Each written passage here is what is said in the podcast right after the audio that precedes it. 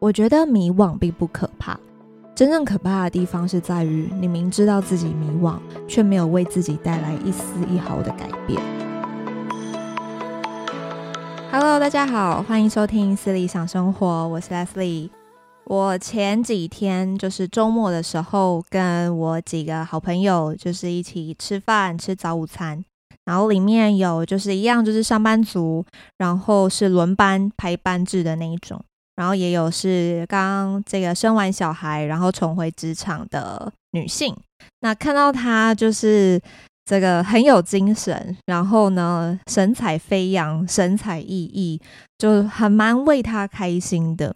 因为她就是就是她现在的 baby 大概是五六个月吧。那么在刚成为这个新手妈妈的时候，其实对于新生儿就是完全什么都不会。然后要呃面对就是 baby 的这种哭闹啊、肚子饿啊，甚至可能呃才刚喝奶喝饱，但是还是在哭，所以要各种的推测说他现在 baby 的状态是什么。就是我觉得没有人是本来就知道怎么当妈妈的啦，或者是爸爸，所以对于这个全新角色的诞生。大家，我们人一定都会感到非常的不适应嘛，就是要重新的学习。所以在初期，在旁边看着他这样，就是确实一开始他是很很不知道自己该怎么办，然后有很多的未知，然后有很多新的东西要学。到现在呢，就是驾轻就熟，然后甚至也找到了这个托婴中心。这个我觉得算是一个还蛮需要好运的事情诶，就是如果你今天很想回到职场，可是你又没有。后援就是可能没有呃，这个妈妈或者是婆婆帮你可以带小孩，然后你也也要就是找就近的保姆，甚至是托婴中心。如果要像台北市现在其实都据说都是排排很满，都要候补的，所以如果一直都找不到的话，你就也只能自己亲力亲为自己带。那二十四小时带小孩就是真的会很累。就是完全没有自己的时间，所以一开始也是听他就是诉苦啊等等的，就是其其实真的蛮心疼的。那现在也就是也找到了这个很近，好像就是在他家对面的这个托婴中心，所以呢，他也可以就是重回职场，而且他的公司也超近，就直接走路上班。所以我觉得哇，真的是人生胜利组，我觉得真的非常的完美。这样看着他们这样一家三口，就觉得很开心。然后另外一个朋友呢，他是排班制的。那他在这个闲聊的过程当中，他就娓娓就是道出说，他不知道他未来要做什么，然后呢又很想换工作，可是又很很怕改变。所以我就也就是在回想说，诶，我前一阵子大概前半年吧，自己也其实也是这样子的一个想法，就是这样子的一个。心路历程就是有一种好像看到自己的感觉，所以我这礼拜就花了一点时间整理了一下，就是说我这半年来看的一些书，然后跟我自己的一些心得。嗯，觉得说其实如果我能把这一段的历程跟我自己的这个想法的转变记录下来的话，我觉得对于嗯，不管是写文章放在网络上给大家看，或者是用。啊、呃、Podcast 的方式跟大家用这个口播的方式分享，我觉得应该都能够给大家一点不一样的启发。所以我这礼拜 礼拜二就是放了放了自己一个假，就是没有更新，因为我觉得今天的内容算是我还就是花了一点时间来做整理，所以今天主要想要跟大家分享一些日常的微小的改变，然后呢，可以帮助我们在这段就是当我们人生真的很迷惘，然后工作做到非常的很。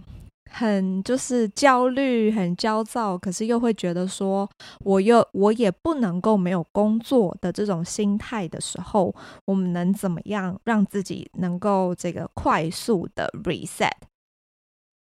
我们其实常常都会说人生很难嘛，那我们的工作其实就是为了要赚钱，然后我们赚钱的目的是为了要生活，为了要生存。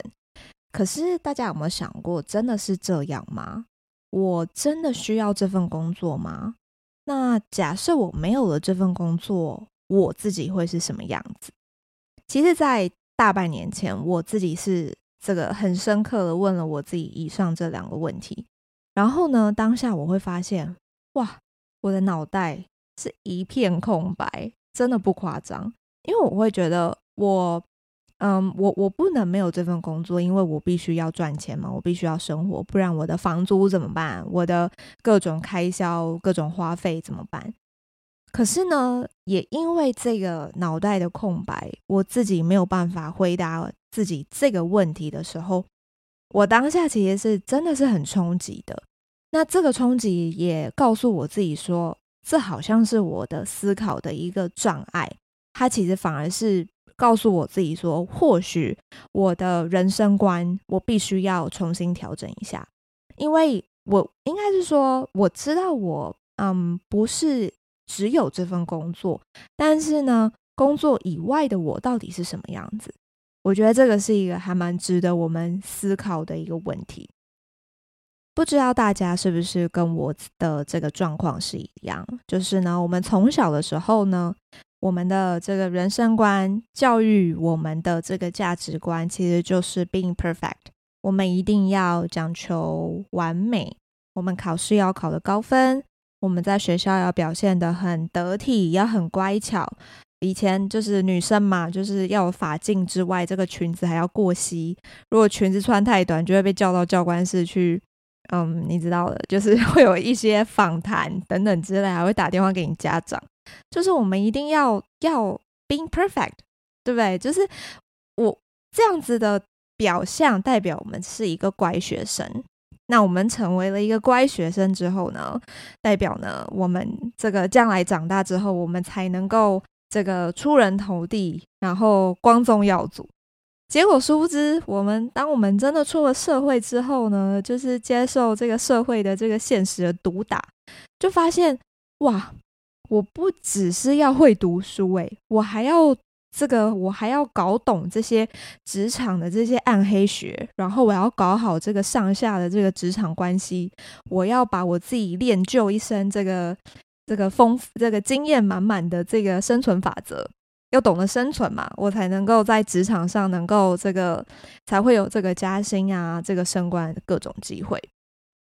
可是真的是这样吗？就是我今天我的人生是为了工作而来的吗？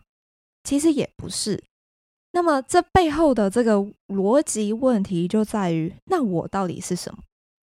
那么在回答这个问题之前，其实呃，真正应该要问自己的是，那我想要成为什么样的人？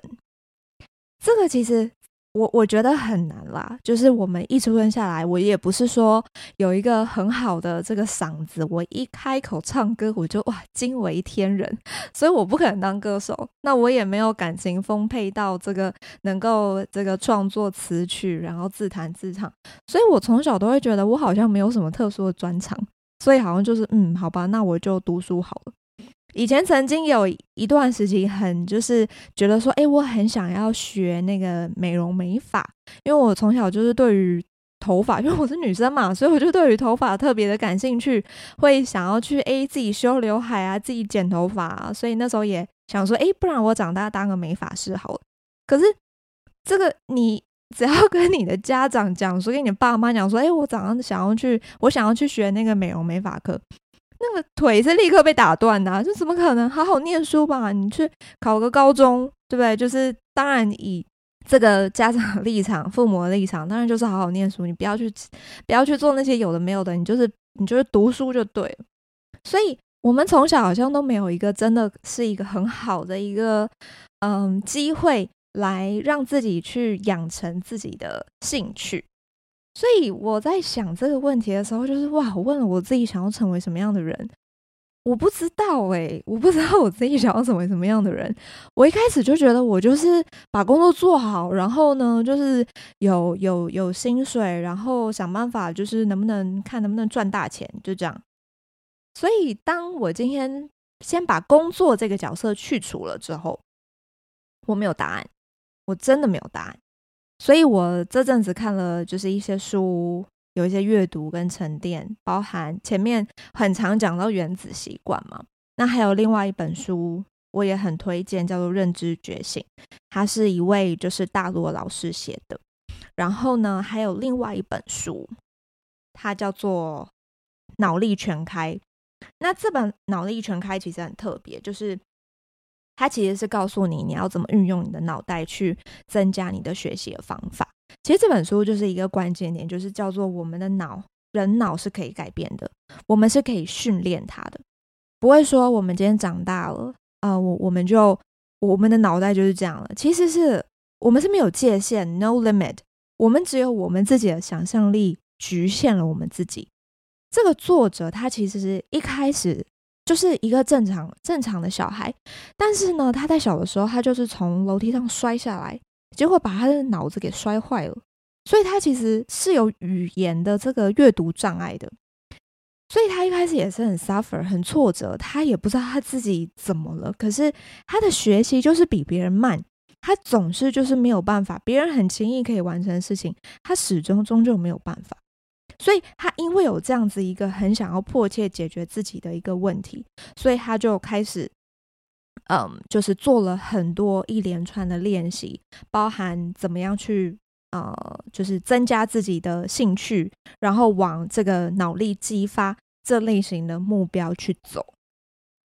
他在里面其实也提到了一些方法，但是呢，总而言之，他最重要的一个精髓就是我们人都。有一个最重要的能力，就叫做学习如何学习。我觉得这六个字很有趣，就是 learn how to learn。我们必须要学着怎么去学习东西，也就是说，我们必须要让我们的心胸、我们的脑袋、我们的眼界永远都是 open，永远都是打开的。因为你打开了之后，你才能够去接受更多无限的可能。而不是在于，如果你今天的呃思维的框架就只是一个正方形，那你所有看出去的东西，其实它就只是一个正方形。我觉得它会是一个蛮重要的一个思维的改变。还有另外一本书，诶，今天怎么变成这个介绍所有书的这个全集？还有另外一本书我也很推荐，叫做《失控的努力文化》。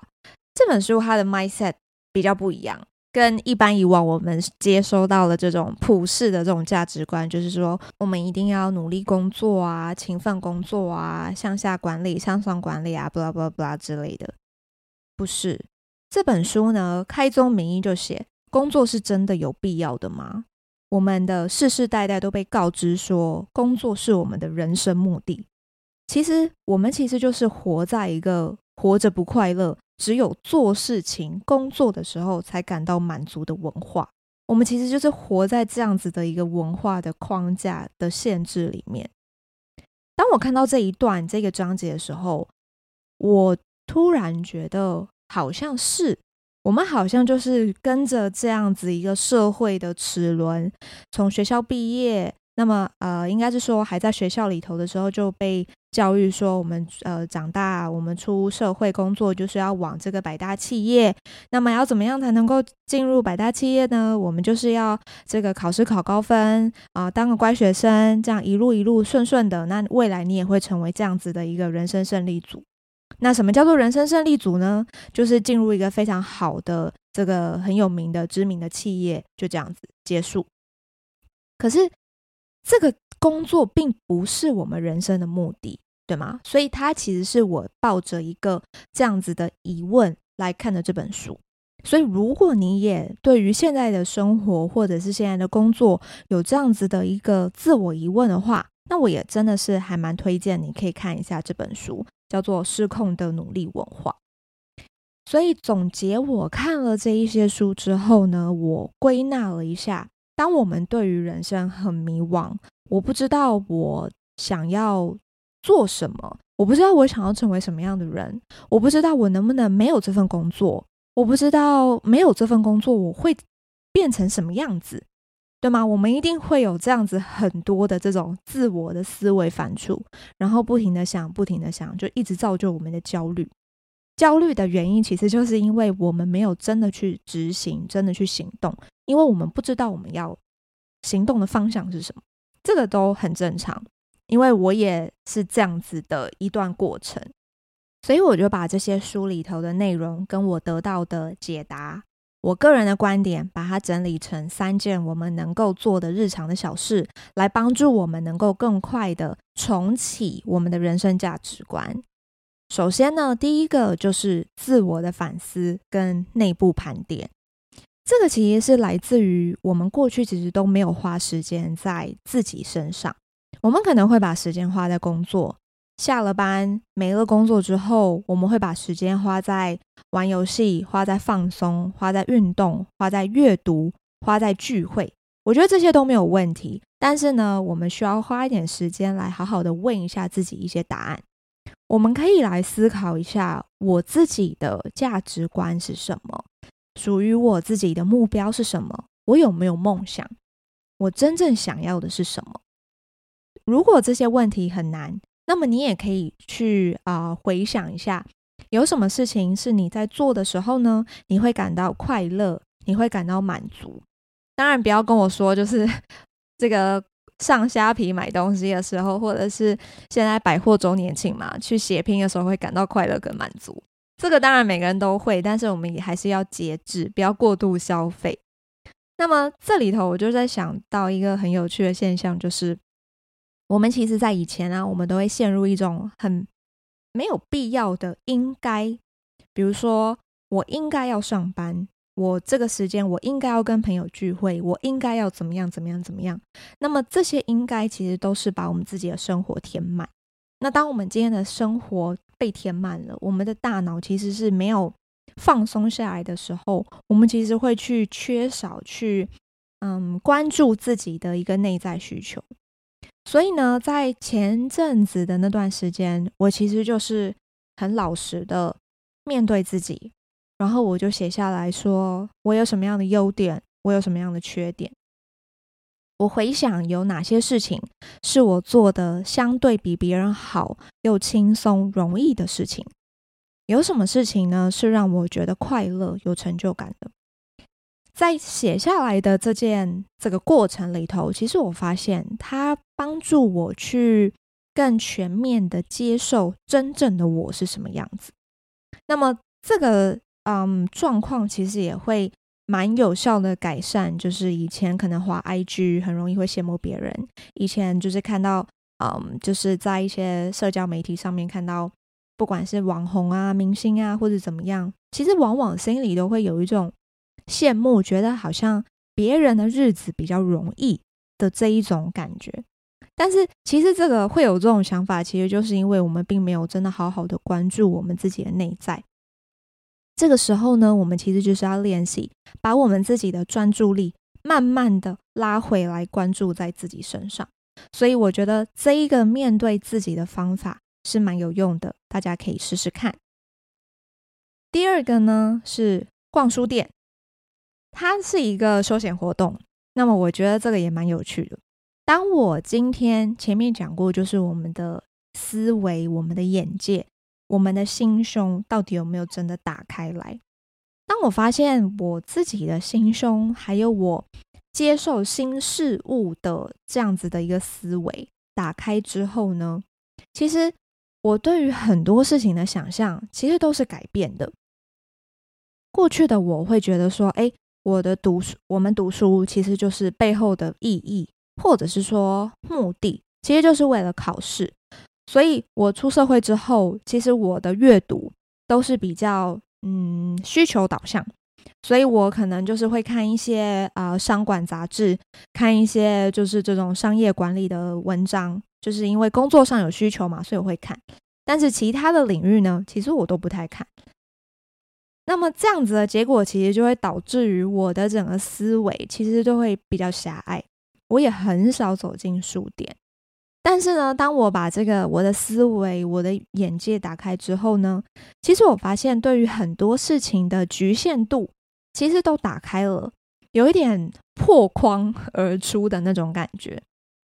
所以我开始会走进书店，然后我会去观察现在的排行榜成架上面的书都是哪一些的书，有心理学的，有物理学，有科学，有商业的。然后稍微翻一下，去看一下这些作者他们怎么去，嗯，安排编排他们的文章，整个摘要的框架大概是怎么样，你大概就能掌握出这些作者的一些基基础的思维。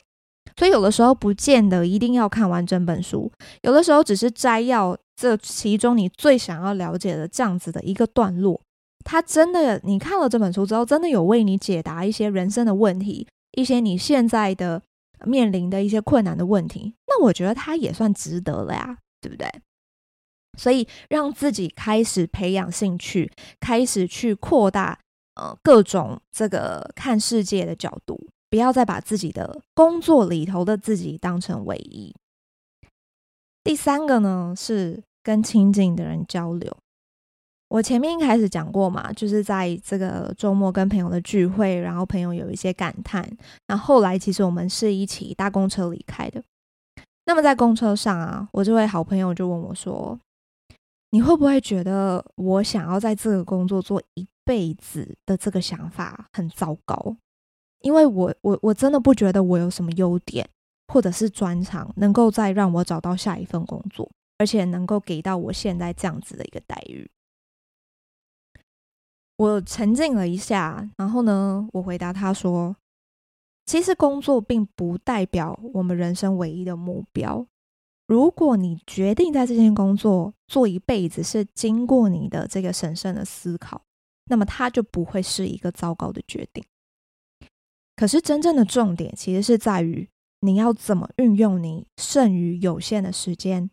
你希望你的时间能够为你的人生带来什么样不一样的改变？当我讲完这段话之后，他看我就觉得他感觉上有一些新的灵感或者是新的启发，他就给了我一个很满足的笑容，然后就他就就是就下车了。所以，当然，我觉得这个是我们每一个人都有自己的人生难题要解嘛。所以，我们每一个人都有自己工作上面临的困难。可是呢，我们怎么样运用我们有限的时间？我觉得这是一个很很值得我们再往下去为自己去探索的一个方向。那么，如果你真的不知道你自己有什么样的专长，什么样的优点？我觉得这个很好的一个方式，就是找大概一到两个真的很了解你、跟你很亲近的人交流。你可以询问他们说：“你觉得我身上有什么样特别的地方？我想听听你的看法。”有的时候呢，我们从透过呢别人的眼里来看自己，其实我们也能够为自己带来一点点的自信与成长。我觉得迷惘并不可怕，真正可怕的地方是在于你明知道自己迷惘，却没有为自己带来一丝一毫的改变。因为有了迷惘，其实也让我有了找寻方向的一个动力。那么改变听起来好像很大，其实没有。我前面归纳了三个很小的日常的改变，其实大家都可以试试看。第一个呢，是自我的反思。为自己进行内部的盘点。第二个是逛书店，第三个呢是与亲近的人交流。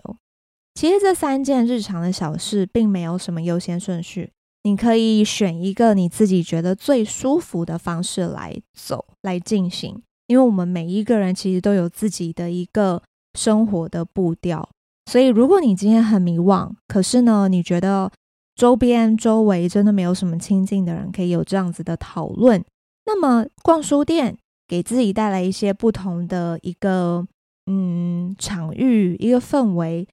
去书店逛一下，喝一杯咖啡，吃一块小蛋糕，我觉得这样也很好。总之呢，就是要让自己嗯开始有动力去跳脱现在自己的一个思维的框架，会让自己觉得，诶，我如果我今天的思路已经在钻牛角尖了，已经走不出来了。那么，或许逛书店会是一个不错的解决方法。就像爱因斯坦说的，有一种人呢，一直重复着做一样的事情，却期待他有不同的改变。这种人叫做疯子，对不对？我觉得很有趣。所以我相信，只要透过我们每一天的小小的实践，还有一点一滴的行动。这些东西呢，其实都不会只是一种心灵鸡汤。只要我们真的开始愿意改变，开始实践与行动，这些其实都会是我们一辈子能带着走的人生指南针。好啦，那以上呢就是今天的内容，希望能够带给你们一些不一样的启发以及收获。谢谢你收听《私理想生活》，人生是不停止的刻意练习，透过每天一 percent 的努力，我们都能成就理想的自己。也希望你们能够在我的节目中找到生活的勇气与动力。最后，别忘记按下追踪以及订阅。欢迎到我的方格子阅读更多的文章内容。我们下集见，拜拜。